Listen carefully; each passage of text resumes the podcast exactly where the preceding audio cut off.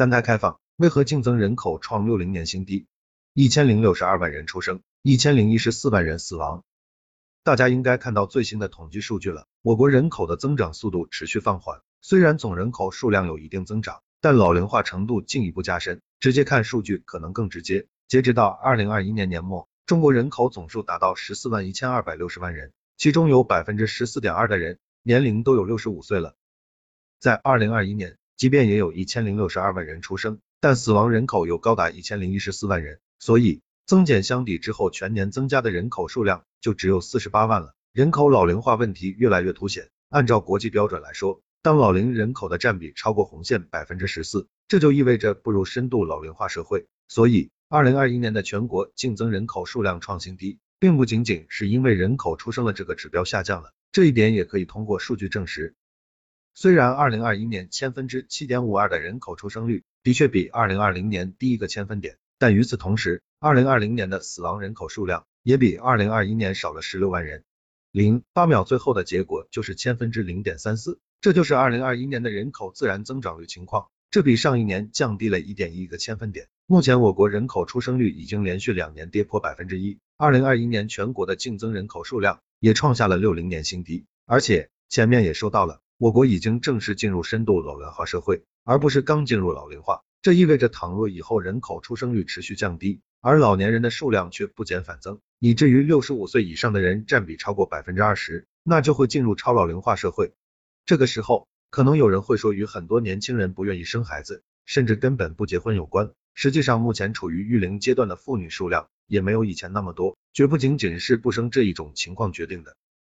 可能不少人都没注意到，二零二零年的育龄妇女数量要比二零二一年多五百万的样子，而且这个育龄妇女的年龄范围还放得很宽，从十五岁到四十九岁都统计上了。如果把年龄精确到二十一岁到三十五岁。毕竟这个年龄段才是更多女性选择生育的时候，但二零二一年也比二零二零年少了大概三百万，也就是说，我国人口自然增长率下降，并不只是因为初次婚育的年龄推迟，又或是大家的生育观念和以往有很大不同。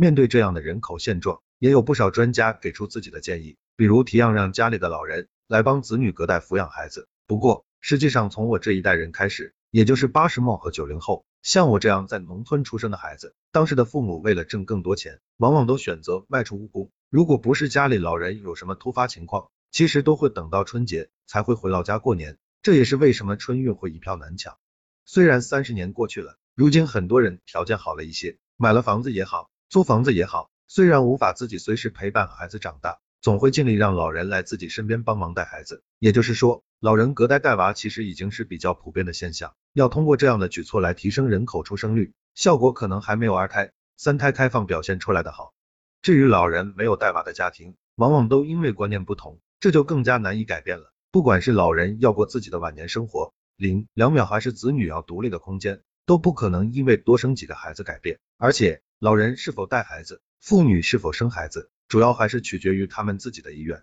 这个时代，一个孩子的出生早已不是吃饱饭养大就行了。随着时代的发展和进步，平均预期寿命的确有很大提升。我国早在两千年的时候就进入长寿国家的队伍。二零二零年，女性的平均预期寿命更是提升到了八十点八八岁。在出生人口数量有限、育龄妇女数量减少的情况下，降低孕产妇死亡率以及儿童和婴儿死亡率就很重要了。我国也的确在这方面取得了好的结果。从国家统计局公布的数据来看，我国孕产妇二零二零年的死亡率为十六点九十万。这比二零一零年的时候降低了百分之四十三点七。如果具体到农村和城市，二零二零年城市孕产妇十四点一十万的死亡率比二零一零年降低百分之五十二点五。二零二零年农村孕产妇十八点五十万的死亡率比二零一零年降低百分之三十八点五。虽然我国开放三胎了，提倡一个家庭孕育三个孩子，但这个前提还是建立在优生优育上，也就是说，孕后该做的检查还是要去做。这样就能更大概率确保孩子出生后没有大的问题。从统计数据来看，我国二零一零年是严重致残的出生缺陷发生了有十七点四七万，等到二零二零年的时候就降低到了十点四零万，肉眼可见下降幅度超百分之四十。另外，我国婴儿和五岁以下儿童的死亡率也在下降，从二零一三年的低于千分之十和千分之十三目标，在二零二零年实现了婴儿死亡率降低到千分之五点四，五岁以下儿童死亡率千分之七点五，这个结果比二零一零年的时候下降了七点七个千分点和八点九个千分点。